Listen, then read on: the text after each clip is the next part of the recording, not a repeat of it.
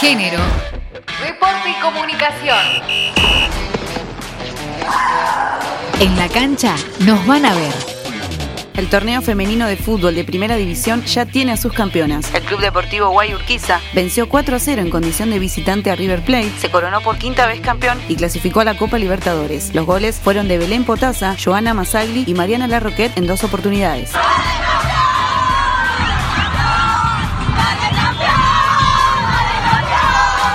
Laura Fortunato y Mariana de Almeida serán las representantes del arbitraje argentino en la Copa del Mundo Francia 2019 que inicia el próximo 7 de junio. Ambas cuentan las expectativas y cómo se están preparando para una nueva edición mundialista. Es una alegría enorme, la verdad que es un proceso que lleva cuatro años cada mundial, el mío en mi caso es el segundo, mucho sacrificio que haces, expectante a la decisión final, que bueno, cuando llega la noticia decís, bueno, lo hice. Creo que es la aspiración de, todos los árbitros poder llegar a un mundial y bueno, acá estamos a pocos días de viajar, más que felices. Se presentó a desalambrar en la Feria del Libro. En el año del Mundial y en pleno auge del fútbol femenino en Argentina, llega un libro lleno de historias, datos y anécdotas que refiere a la inserción de la mujer en el fútbol y su actualidad deportiva en los clubes. A desalambrar lo escribieron Mónica Santino y Néstor Vicente y contó con el apoyo del Departamento de Cultura de la Asociación del Fútbol Argentino.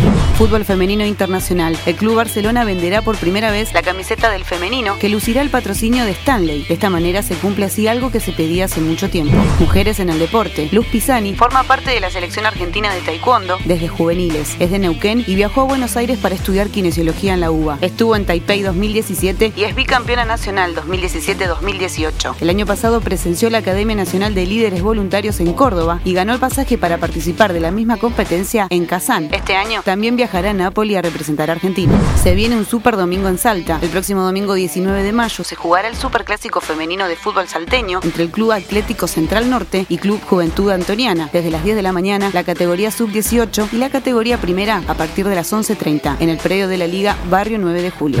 Alentemos todos juntos. El seleccionado argentino femenino de fútbol jugará el próximo jueves 23 de mayo desde las 20.10 horas un amistoso frente a Uruguay en el estadio Juan Gilberto Funes en San Luis, como despedida antes de viajar al Mundial de Francia, que se disputará entre el 7 de junio y el 7 de julio. El partido, que había sido suspendido por la AFA, finalmente se jugará como estaba previsto y será transmitido en directo a través de la TV pública.